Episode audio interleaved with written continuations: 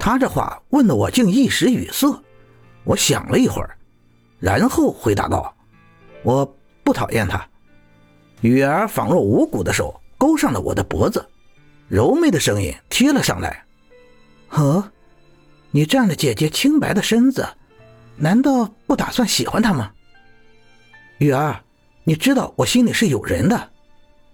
雨儿定定地望着我，然后无奈地叹了口气道：“好吧，喏，你的家书，好像是秦姑娘捎给你的。”雨儿递给我一封书信，听说是晴儿寄来的，我便一把抢过书信，开心极了。但我还是赶紧先检查了一下信有没有被拆过，还好封闭完好。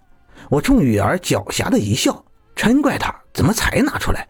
我都想死晴儿了，雨儿无奈的摇摇头说道：“看来在你心里啊，还是秦姑娘最重要啊。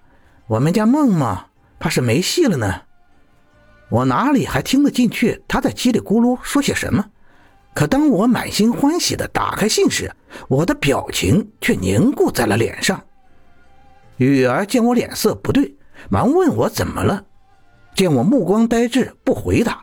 随即抢过信笺，我没有心情和他闹着玩了，只是正在那里，任由他将信抢夺了过去。雨儿读完信，感慨道：“怎么会这样？”